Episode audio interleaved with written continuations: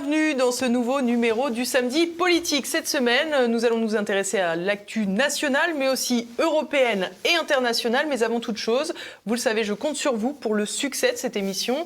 Alors pensez à cliquer sur le pouce en l'air, c'est pour améliorer le référencement. Et pensez aussi à laisser vos commentaires que je lis chaque semaine. Laissez donc vos suggestions. Et c'est parti.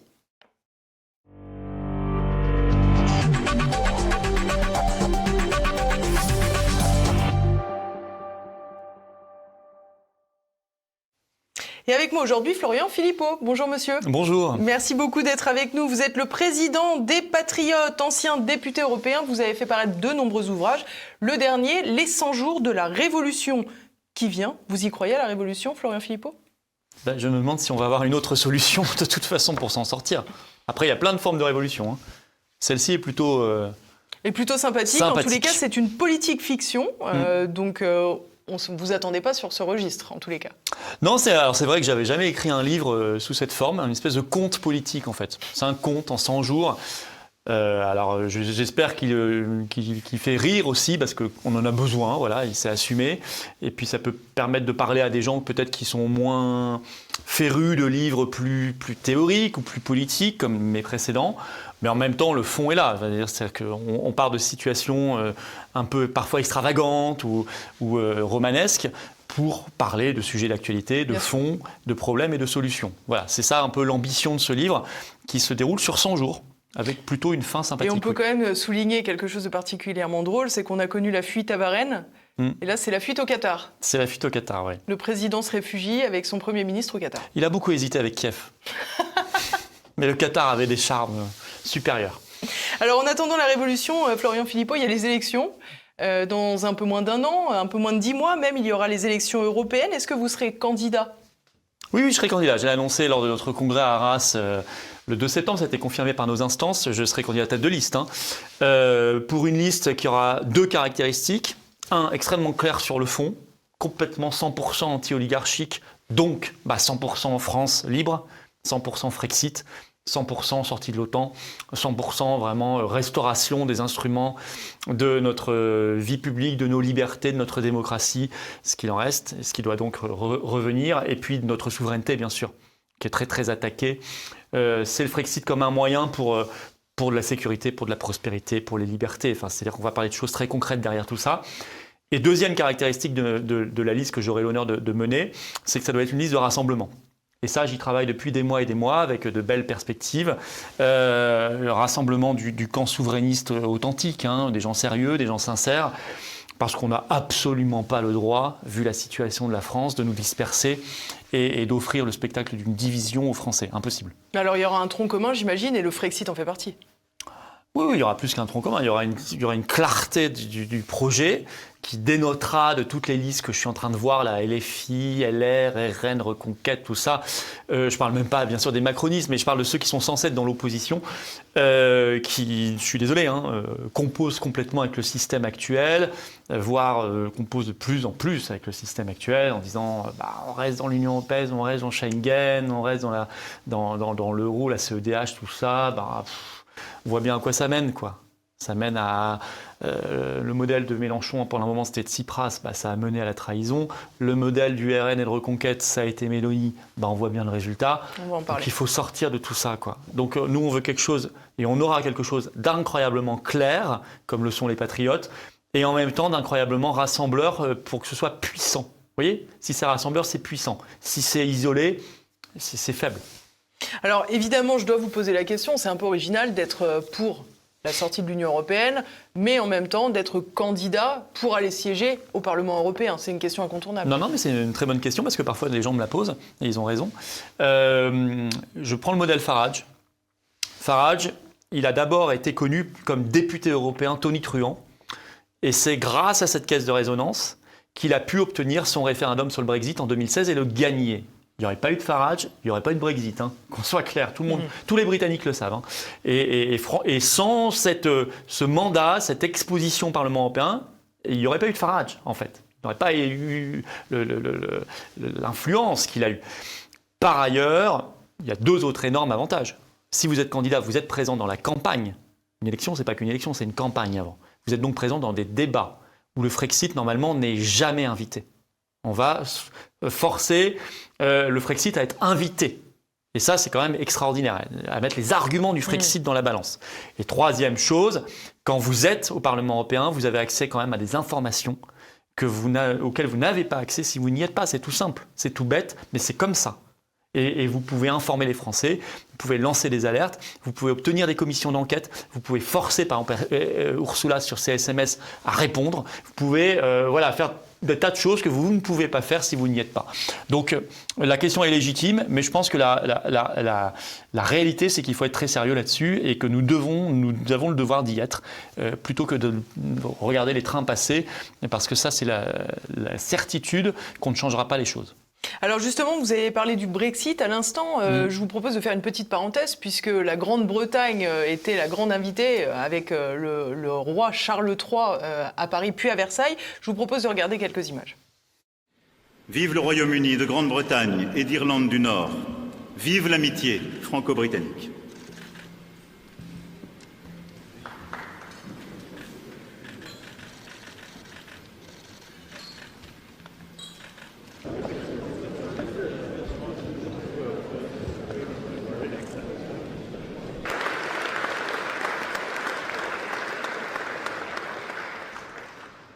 Malgré le Brexit, parce que ce qui nous lie vient de si loin, et parce que vous êtes là aujourd'hui, Votre Majesté, je sais que nous continuerons d'écrire ensemble une part de l'avenir de notre continent et de relever les défis et de servir les causes que nous avons en commun.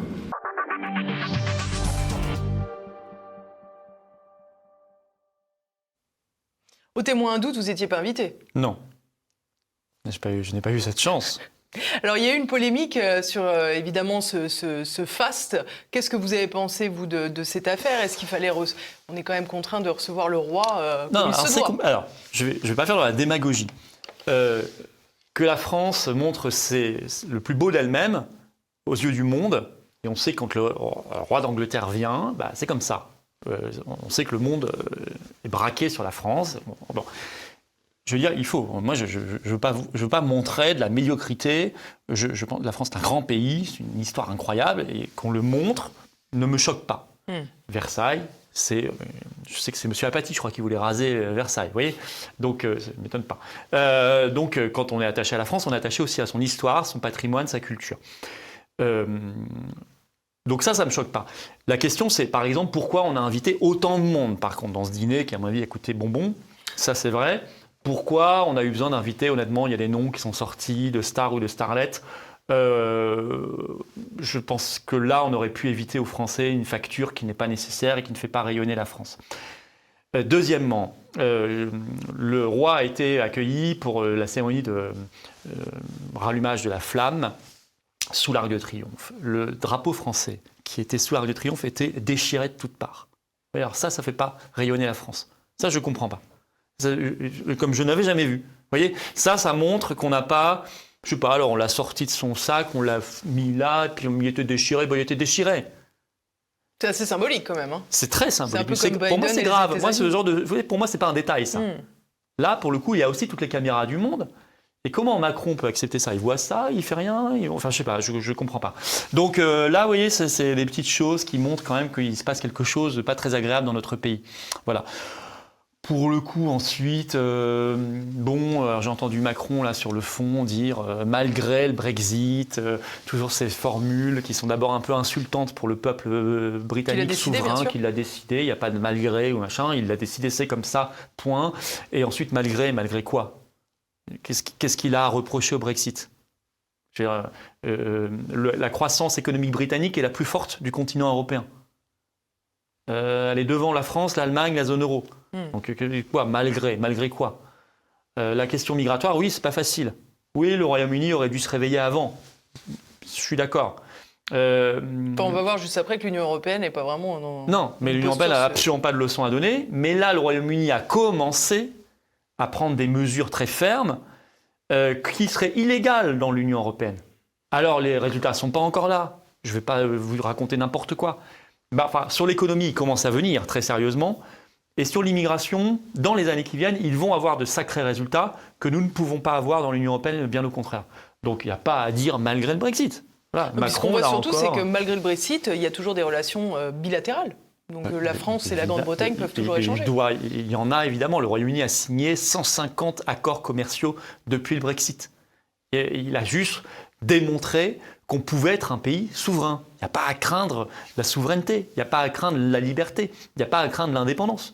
Euh, ça ne veut pas dire que vous devenez d'un coup une île qui euh, s'égare, qui, part vers le Groenland. On avait fait croire tant de choses aux Français sur le Brexit. Ça devait être l'invasion de cricket et, la migration de l'île des îles britanniques vers un grand nord inconnu qui allait faire disparaître de l'histoire ce, vieux pays, ce vieux, ce ce, peuple. Ben non, c'est pas du tout ce qui s'est produit. Voilà.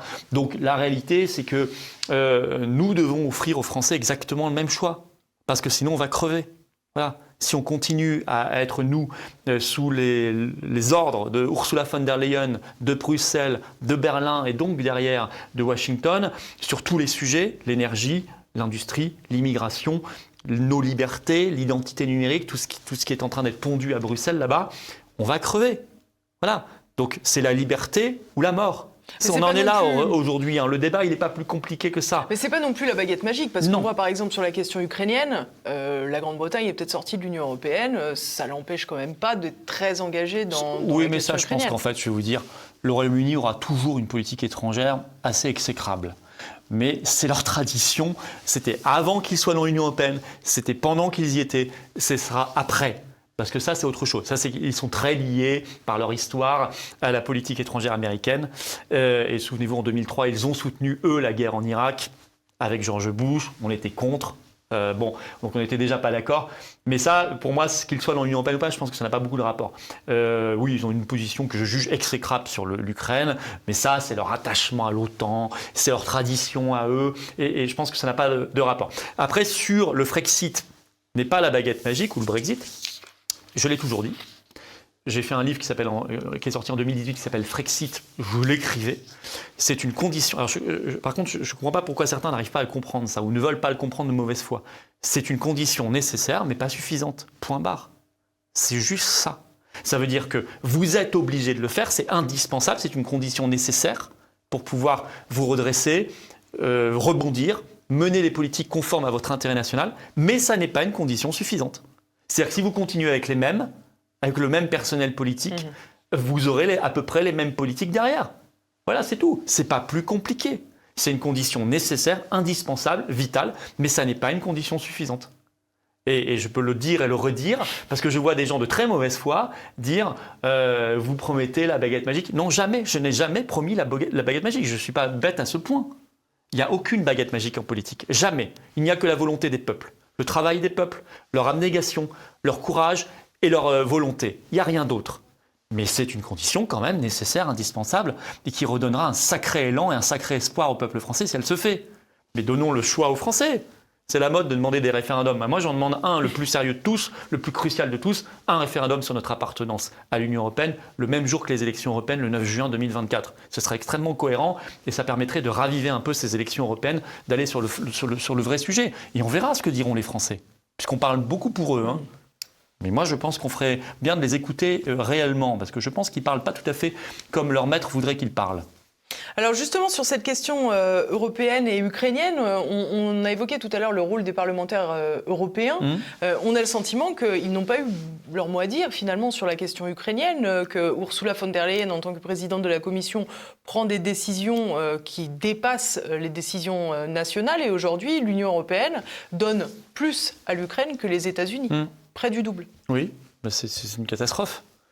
Euh, en fait, l'Union européenne, vous savez, c'est la colonie aujourd'hui des États-Unis. Euh, les États-Unis lui font faire le sale boulot. Comme toute colonie. C'est le principe d'un empire. Un empire, il va toujours protéger son centre. Vous savez, du temps de Rome, euh, on essayait d'abord de renvoyer à la guerre pour protéger les barbares et les invasions les, nouveaux peuples qui avaient été conquis. Hein, c'est eux qu'on envoyait se faire tuer ou à la bataille. On n'allait pas envoyer euh, euh, le centre romain. Ça limitait les problèmes d'assimilation. Hein. Ça limite les d'assimilation. Non, mais c'est classique, mais c'est toujours comme ça, c'est la logique des empires. Donc il y a un empire états-unien qui ne voudra absolument jamais la guerre sur son propre sol, qui ne l'a jamais eu d'ailleurs, et qui va envoyer ses colonies le faire. Et ces colonies, aujourd'hui, il n'y en a plus beaucoup, hein, parce que tout le monde s'est quand même détourné de, ces, de, de l'empire américain, un peu croulant quand même, hein, comme son président d'ailleurs. Euh, euh, même l'Arabie saoudite, euh, c'est quand même extraordinaire, ça devrait être analysé ça. Même l'Arabie saoudite n'est plus dans la sphère américaine. Ce qui est inimaginable il y a Qui a encore 5 ans. préféré se rapprocher de l'Iran. Oui, de la Russie et, des BRICS, etc. Bon, donc il reste quoi? Il reste en gros que la colonie, euh, peut-être le Japon un peu aussi, mais il reste surtout la colonie euh, européenne, par l'Union européenne. Donc Ursula von der Leyen, elle veut toujours aller plus loin pour faire plaisir à ses maîtres euh, washingtoniens de l'État profond américain. Elle veut aller plus loin. Donc plus d'armes, plus d'argent. On va interdire les médias, RT, on va les fermer, Sputnik, etc. On, va, on va faire ci, on va faire ça. Euh, oui, bah, la conséquence, c'est que nous, Français, ça nous appauvrit terriblement. Ça va contre notre intérêt national, ça entretient la guerre, ça, ça saurait si ça apportait la paix. Ça fait un an et demi qu'on fait ça, on voit bien le résultat. Ça fait neuf ans qu'on fait des sanctions contre la Russie, puisque je rappelle que les premières, c'est 2014 avec l'affaire de Crimée. Et on a vu le résultat, ça a affaibli notre agriculture, ça a permis à l'agriculture au contraire russe de, de- de devenir bien plus euh, productive. Donc il faut arrêter avec cela. Et vous voyez, on retombe sur notre Frexit. Si on veut changer de politique étrangère, d'abord on fait sauter le verrou bruxellois, condition nécessaire, mais derrière, il faut qu'on change nous aussi notre manière de voir.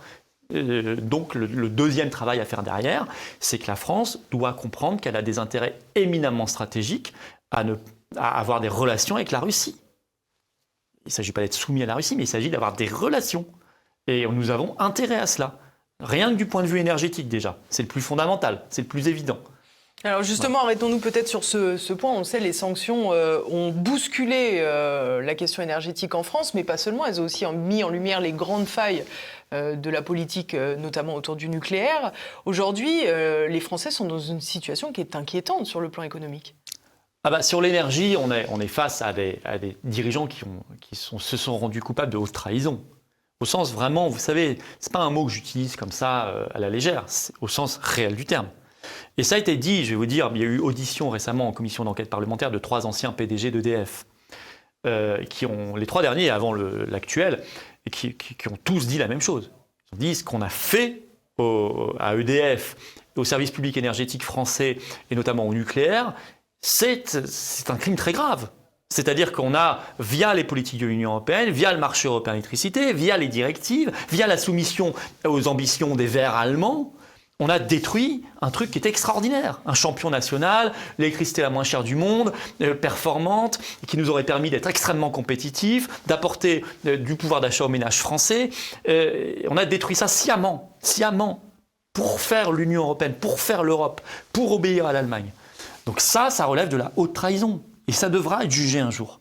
Forcément. Forcément. Il y a des gens physiquement responsables de ça. Ce n'est pas une entité qui a décidé. C'est des gens, c'est des ministres, c'est des présidents de la République. Ce sont des gens qui ont décidé ça. Vous voyez? Donc là, euh, l'énergie, c'est Charles Gave, je crois, qui dit euh, euh, l'économie, c'est de l'énergie qui circule, en fait. Voilà, Mm. bon, bah, c'est exactement ça. Après, une fois que vous avez détruit votre système énergétique, il ne faut pas s'attendre à ce que votre industrie se, se- fonctionne bien, votre agriculture non plus, enfin tout ce qui consomme de l'énergie, en fait. Donc, euh, nous avons euh, là un gros travail à faire et on ne pourra pas le faire en restant dans l'Union européenne. Je Et le dis et le on redis, on ne sentiment- peut pas le faire en restant dans l'Union européenne. On a le sentiment que le gouvernement met des cautères sur des jambes de bois systématiquement avec ces fameux boucliers, ces fameux euh, seuils qui négocient plus ou moins avec les, les grands patrons, en faisant d'ailleurs porter leur, euh, leur fiasco politique sur euh, des entreprises privées. Oui, alors c'est-à-dire que euh, au lieu de changer le système, on va chercher l'argent dans la poche du contribuable euh, ou d'entreprise euh, pour tenir quelques mois, pour que ça se voit pas trop ou un peu moins. Au lieu d'avoir 100% de- d'augmentation des tarifs d'électricité, vous n'en avez que 40, parce qu'en fait c'est 10% tous les, tous les 6 mois, donc ça va vite. hein. Euh, et, puis pour l'instant là, vous augmentez la dette, vous augmentez les déficits, vous mettez à terre des entreprises, c'est n'importe quoi. C'est dramatique. Enfin, ça, c'est vraiment la politique la plus brouillonne qui puisse être, qui puisse être faite. Euh, en plus, je signale un truc quand même. L'Union européenne vient de demander la fin des aides et des boucliers énergétiques. Mhm. D'ailleurs, ils ont commencé puisque vous avez vu qu'ils ont coupé les aides pour les pêcheurs français, par exemple, ce qui va être dramatique. hein. Parce que, donc nous, allons- nous allons avoir la double peine. Non seulement on n'a pas changé le système, on n'est pas sorti du système européen, mais d'un autre côté, on n'aura même plus le droit de faire les aides. Donc là, ça va être l'asphyxie générale pour les ménages, pour les entreprises, pour les artisans. Pour... Donc, au bout d'un moment, il faut tout remettre à plat. Il faut dire, attendez, on fait un service public national de l'énergie. On sait parfaitement le faire. On a EDF qui est un très grand champion national. On a les ouvriers, on a les, les ingénieurs, on a les chercheurs. On le fait, on réinvestit dans l'énergie du futur, on mobilise un peu notre espace maritime par ailleurs qui pourrait nous apporter beaucoup de sources d'énergie du futur. Euh, on peut réfléchir à tout ça, on peut mobiliser notre territoire d'outre-mer. Enfin, vous voyez, ça pourrait être une magnifique aventure nationale en plus. Et, et- et évidemment, on sort du marché européen d'électricité, on sort des directives de libéralisation qui sont délirantes, qui sont hein, elles aussi délirantes totalement. C'est-à-dire qu'on on finance des parasites. Des parasites qui, sur le dos d'EDF, ne produisent pas un kilogramme, pas un kilowattheure d'électricité et, qui, en, en revanche, se- s'enrichissent terriblement. Donc ça, on met fin à ça. Et pour sortir de toute cette politique européenne, il faut sortir de l'Union européenne. Il n'y a pas d'autre solution. C'est la seule solution. Alors une séquence a beaucoup fait réagir la toile cette semaine, je vous propose de l'écouter, c'est l'éminence grise Jacques Attali qui a déclaré des choses surprenantes. Dans l'idéologie européenne depuis 1958, on a tout fait pour détruire les frontières internes, très bien, mais aussi externes. D'un point de vue C'est 10 000 ans. global, l'Europe est une passoire. L'Europe est une passoire aux investissements étrangers, l'Europe est une passoire aux produits étrangers. L'Europe ne sait pas se protéger. si Non, elle ne veut pas se protéger.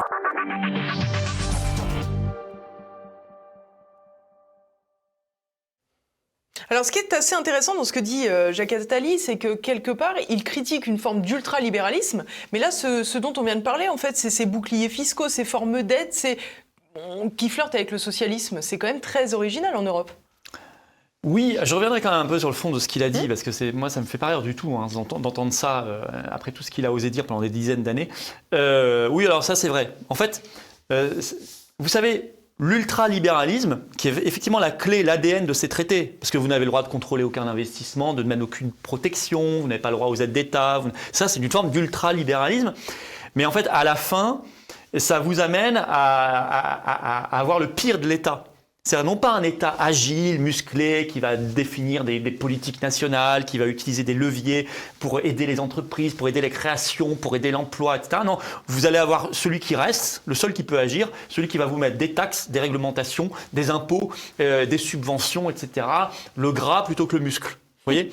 Et en fait, et effectivement, ça devient un truc hyper pesant. Alors certains diront socialisme, moi je dis pas ça, mais enfin on dit comme on veut, mais un truc insupportable. On se dit l'État c'est ça. Alors qu'en fait non, l'État normalement c'est pas ça. L'État qui travaille pour le bien commun, c'est pas ça. Voilà. Mais ça c'est ce qu'il en reste quand les Européens sont passés. Euh, Pareil pour les libertés d'ailleurs. Parce qu'ils nous disent toujours on est le chantre de la liberté, etc., etc., etc. Et finalement, vous arrivez à un système à la fin où c'est dans l'Union européenne qu'on va contrôler le plus ce que disent les gens et ce qu'écrivent les gens. Euh, à force Alors on l'a vu avec le fameux euh, DSA. DSA, il y en a euh, plein d'autres en 25 août. cours. Il y a un nouveau règlement César qui arrive. Il y a la loi SREN en ce moment en France qui reprend des règlements européens et qui ajoute un- une touche de folie macroniste en plus. Et en fait, c'est dans ce système qui était censé préserver le plus la liberté. Le mot liberté, il apparaît beaucoup dans les traités européens.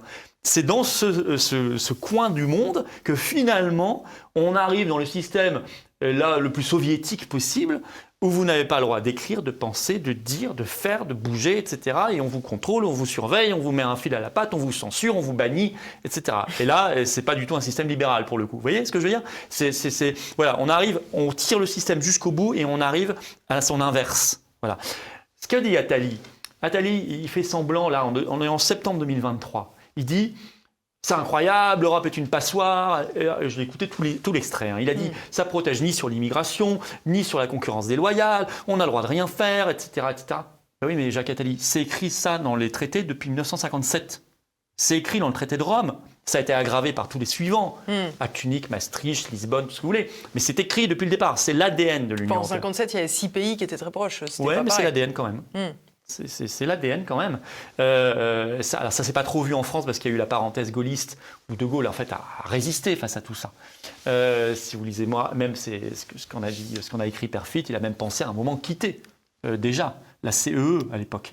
Et ce sont les, les- les- certains intervenants, certaines personnes autour de lui qui l'ont dissuadé de le faire en lui disant les, les, les- les potentialités fédérales ne se développeront jamais, ne s'activeront jamais. Oui, du- de son vivant, elles ne se sont pas activées. Malheureusement, elles se sont activées après. Euh, donc, si vous voulez, euh, Attali, qu'est-ce qu'il nous a envoyé comme injure pour dire ce qu'il dit lui maintenant? Non mais attendez, quand nous on défendait le non en 2005 à la Constitution européenne sur ces arguments-là, hein, quand on, on- on critiquait ensuite Schengen, quand on, on a euh, critiqué le coup de force sur le traité de Lisbonne, quand euh, on, développe tout ce qu'on développe, à chaque fois on avait des Attali pour se dresser face à nous, pour nous insulter, pour dire qu'on n'avait rien compris, que c'était le sens de l'histoire, euh, qu'on était ringard, qu'on était nationaliste, qu'on était des extrêmes, qu'on était ce qu'on veut, des complotistes aujourd'hui on dirait.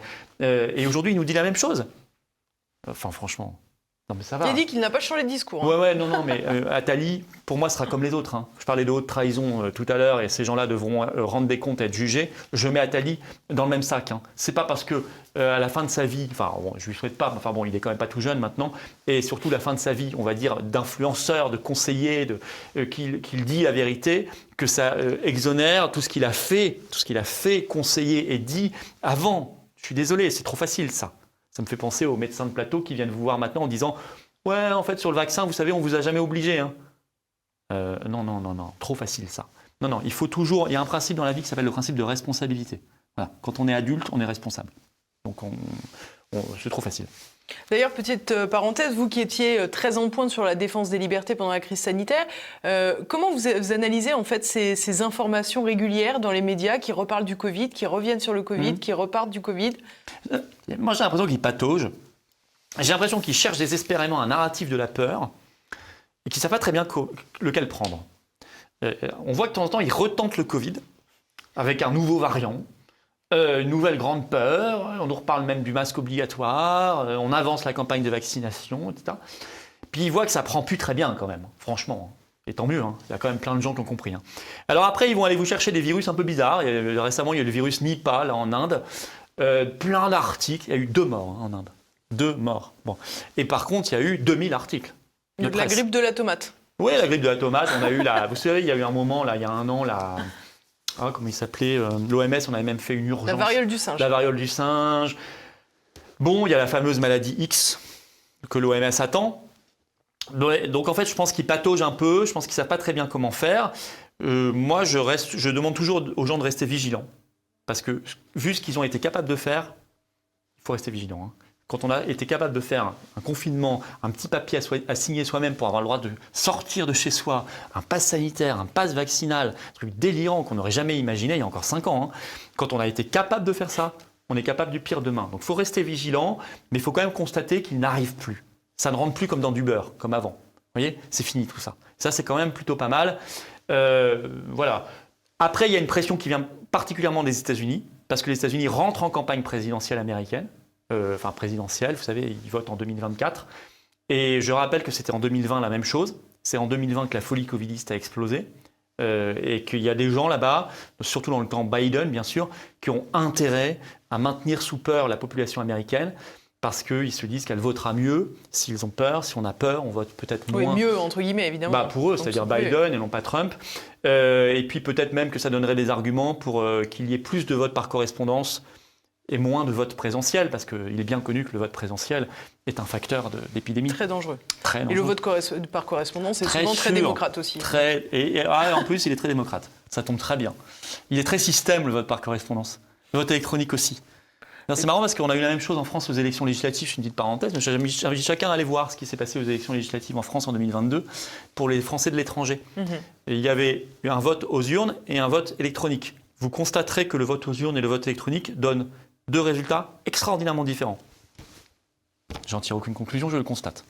Et je trouve comme moi qui m'intéresse aux statistiques, je trouve ça bizarre. Statistiquement, c'est bizarre. Alors j'aimerais qu'on revienne sur ce que, ce que disait Jacques Attali, euh, cette, euh, cet ultralibéralisme, ce manque, euh, cette absence de frontières euh, quasi co-substantielles avec, Mmh. avec l'Union européenne.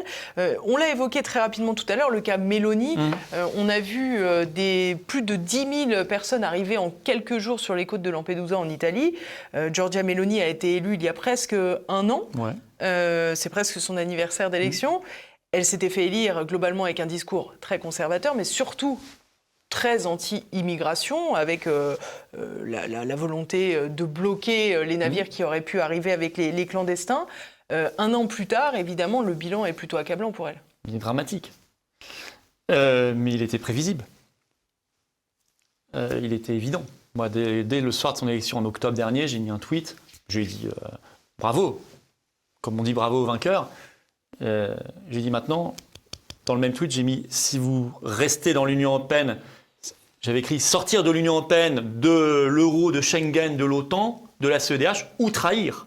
Sortir ou trahir. Je l'avais écrit en majuscule. Elle n'est pas sortie, elle a trahi. C'est évident. Mais alors, est-ce que le fait qu'elle n'ait pas rempli, on va dire, les, les promesses qu'elle avait faites sur cette question migratoire, c'est vraiment lié à l'Union européenne ou pas? Parce que si on regarde les chiffres, on voit que quand c'était Matteo Salvini qui était ministre de l'Intérieur, par exemple, euh, il y avait beaucoup moins d'arrivées de clandestins. Et pourtant, Oui, ils mais étaient Salvini- toujours dans l'Union européenne. Alors moi j'avais déjà constaté que Salvini, ministre de l'Intérieur, les chiffres n'avaient pas baissé. C'est juste que les chiffres ne font qu'augmenter de toute façon.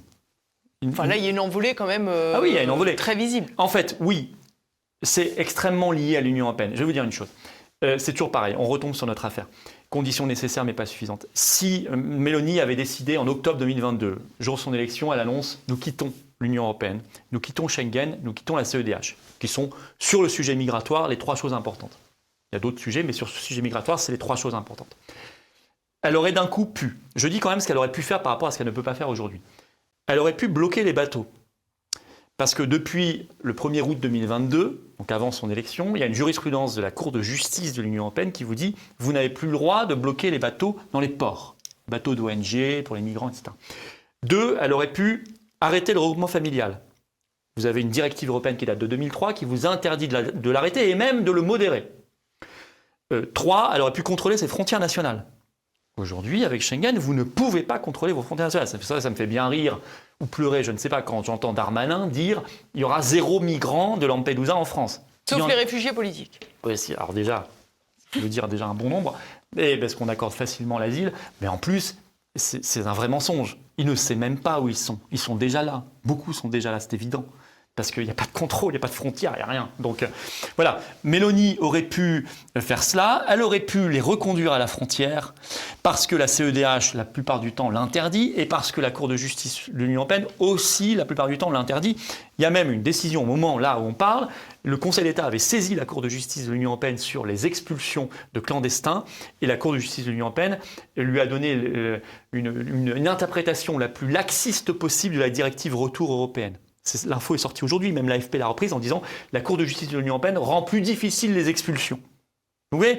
Donc Mélanie, je cite déjà cinq choses très importantes qu'elle aurait pu faire et qu'elle ne peut pas faire parce qu'elle est dans l'Union européenne, dans la CEDH et dans Schengen.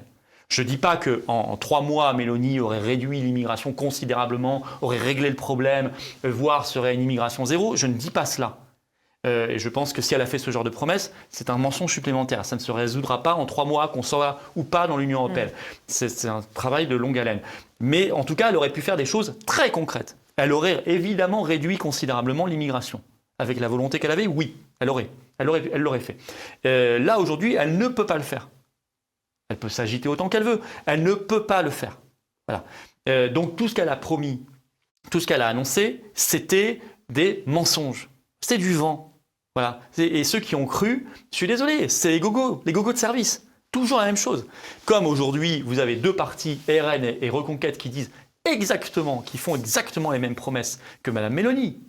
Je dire, quand elle a été élue, quand même, il faut voir qu'on a parlé de la Marine Le Pen italienne, tous ces partis-là se sont réjouis, on dit on veut faire exactement la même chose, on fera exactement la même chose. Bah, le résultat, c'est qu'elle a doublé l'immigration clandestine, mais elle a aussi doublé l'immigration légale. Parce que euh, non seulement elle fait la politique de l'Union européenne, mais elle en prend même le discours maintenant. Elle vous dit qu'on a besoin d'immigration légale, euh, elle a fait des discours récemment. Voilà, bah, ça donne ça. Donc je demande aux gens de réfléchir.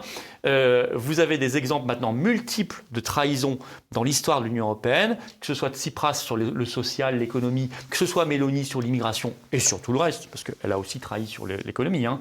Le budget qu'elle vient de présenter pour 2024 pour l'Italie est un budget de trahison de ses promesses. Elle avait par exemple dit euh, nous supprimerons la loi de 2011 en Italie qui, qui fixe un, objectif de retraite à 67 ans. Mhm. Et dans le budget, là, ils viennent de dire, bah non, finalement, on va la garder, cette loi. Et pourquoi elle garde cette loi? Parce qu'elle a le pistolet de l'Union européenne sur la tempe, qui lui dit, si tu ne gardes pas cette loi de retraite à 67 ans, nous te- on ne te donnera pas tes subventions. Voilà. Et on peut faire même pire que cela, puisqu'avec l'euro, nous avons la capacité, avec le système monétaire européen, de te mettre à genoux en 48 heures. Ils l'ont déjà fait avec la Grèce, avec Malte, ils savent très bien le faire. Mais alors justement, c'est exactement ma question suivante, euh, Florian Philippot. Est-ce que finalement euh, l'Italie euh, peut encore reprendre sa liberté? Est-ce que la dette, est-ce que les contraintes euh, peuvent On lui peut permettre toujours reprendre sa liberté. On peut toujours reprendre sa Mais liberté. à quel prix? Regardez la Grèce. La Grèce n'a pas repris sa liberté. D'accord, mais pourtant... Elle... Ah bah oui. Oui. Ah bah non, la Grèce n'a pas repris sa liberté. Euh, si en 2015, lors du référendum de Tsipras sur le mémorandum, les Grecs ont dit non, ce vote avait été, ce non avait été respecté, la suite, la conséquence logique, c'est que la Grèce quittait l'euro. Il n'y a pas d'autre euh, solution. Oui, alors il y aurait peut-être eu quelques turbulences, peut-être quelques moments un peu compliqués, mais la Grèce Parce que sortir de l'euro, en l'occurrence, la Grande-Bretagne ne l'a pas fait. Elle Non, elle n'a pas été dans l'euro. Mais la Grèce, qui est un vieux pays, est un vieux peuple, aurait été capable de trouver des solutions, aurait eu en tout cas les marges de manœuvre pour les trouver. Là, aujourd'hui, elle n'a plus rien. On lui a tout dépecé. L'Union européenne lui a même demandé de vendre ses îles, lui a demandé de vendre tout, de sacrifier son système de santé, ses retraites. Là, ils viennent de nouveau d'imposer, une- je crois, le- euh, je ne sais plus combien d'heures de travail par semaine. Il y a une nouvelle loi qui vient de passer en Grèce à la demande de Bruxelles. C'est un système sans fin. Vous ne faites jamais suffisamment. On vous en demande, l'ogre de Bruxelles vous en demandera toujours plus. Vous lui donnerez ça, il vous demandera ça, il vous demandera ça. Vous avez donné la retraite à 64 ans, on vous demandera à 65, puis à 67, puis à 70. Vous avez privatisé, on vous demandera de privatiser demain l'hôpital, on vous demandera de privatiser les retraites, on vous demandera de tout donner. Il n'y a pas de suite. On reprend nos libertés. Je ne dis pas encore une fois, pas de baguette magique, ça ne se fera pas du jour au lendemain. Mais on retroussera nos manches ensemble, on saura où on va et on aura les instruments pour y arriver, comme l'Italie pourrait le faire. Elle aurait sa monnaie nationale, nous aurions notre monnaie nationale, on aurait nos frontières, on aurait notre capacité de négocier nos accords commerciaux selon nos intérêts industriels et agricoles, on aurait la capacité de dire un non à toutes les lois liberticides, non aux insectes dans l'alimentation, non à la suppression des voitures thermiques en 2035, parce que tout ça, ce sont des décisions européennes. Euh, non, à tant de, non à la suppression programmée de l'argent liquide et à l'euro numérique. Vous voyez, il y a tant de choses qu'on pourrait faire si on était de- dehors qu'on ne peut pas faire parce qu'on est dedans. Alors oui, ça nécessite du courage. Oui, ça nécessite du travail. Oui, ça nécessite du- de la volonté. Et oui, ça nécessite de la vérité. Il faut tenir un discours de vérité.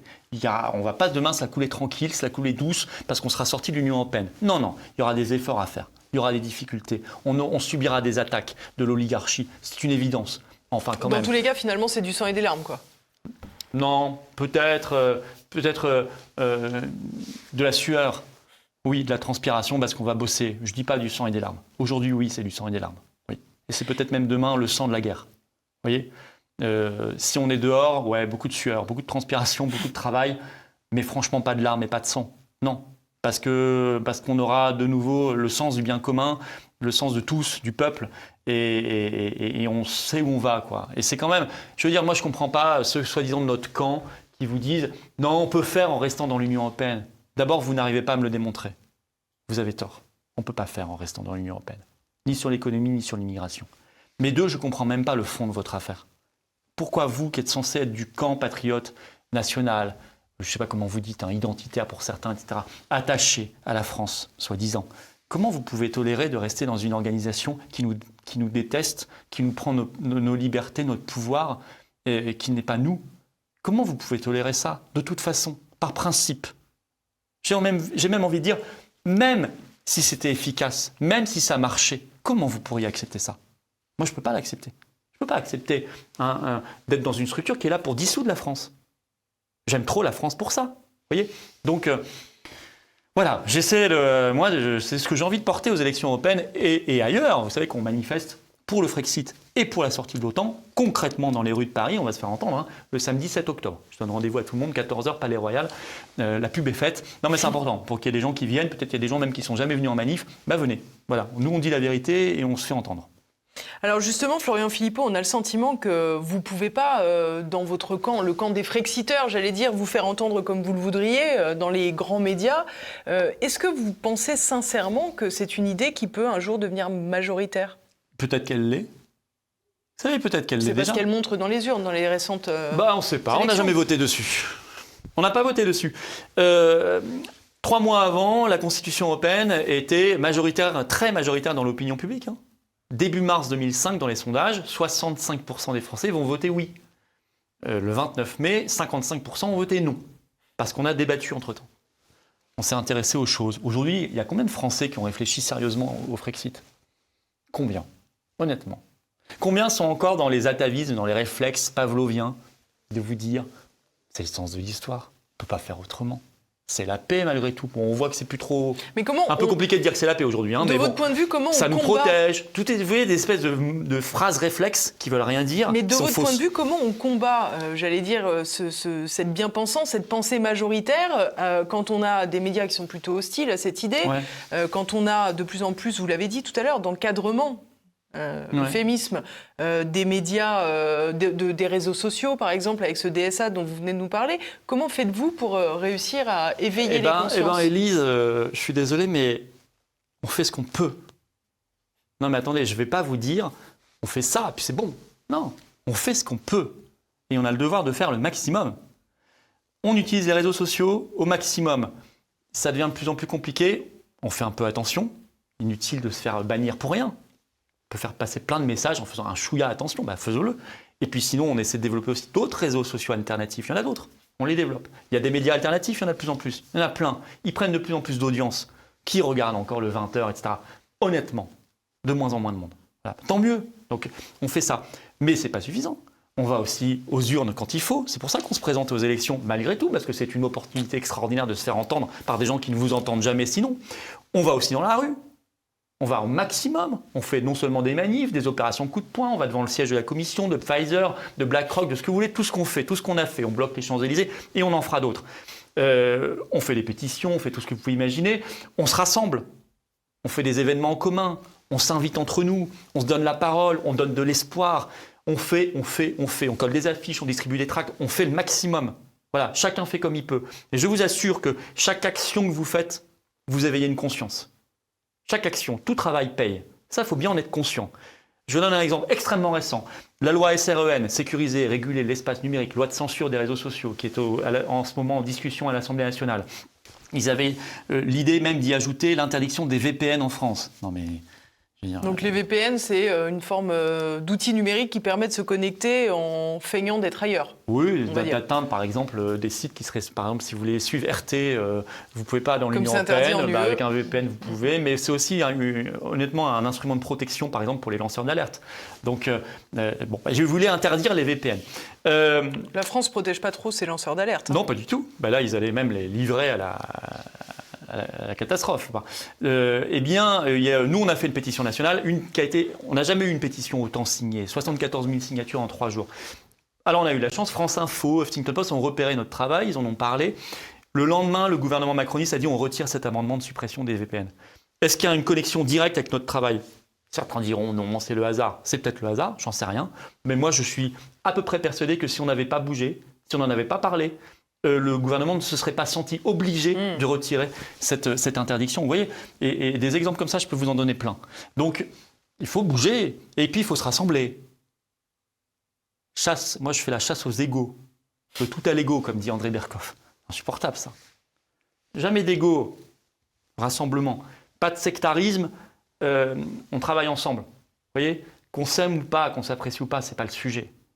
On n'a pas le droit de, de- de- de présenter de tels enfantillages devant les Français. On n'a pas le droit. C'est la cour de récréation. On n'a pas le droit de se transformer en cour de récréation. On doit travailler tous ensemble. On doit euh, être intelligent. On doit dépasser tout ce qu'il y a pu avoir comme querelle ou incompréhension dans le passé. On doit toujours penser à demain. Une- Alors, c'est- moi, ça vraiment, c'est ma boussole. Et, euh, vous voyez, Gilbert Collard, on n'était pas copains au Front National. Vraiment.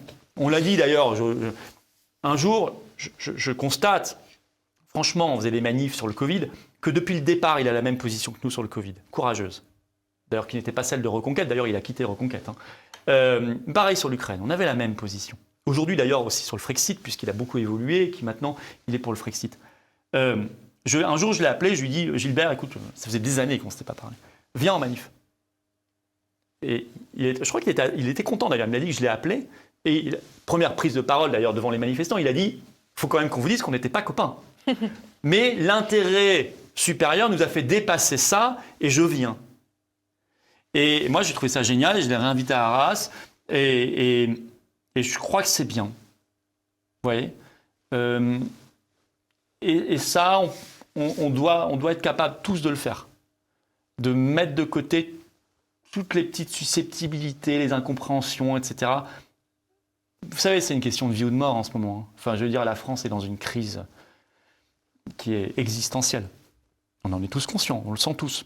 Même, je dirais même, au-delà même de la France, une forme d'humanité est dans une crise existentielle. Est-ce que demain, on sera, euh, on sera des humains ou des trucs pucés pour aller payer avec notre main euh, Vous voyez, euh, avoir l'intelligence artificielle dans la tête ou je ne sais quoi, je ne sais quoi, je ne sais pas Mm. ce qu'ils sont capables d'organiser. Contrôlé par un crédit social, avec des caméras de, de- de surveillance, de reconnaissance faciale partout. Ça, pour moi, c'est même plus non plus l'être humain.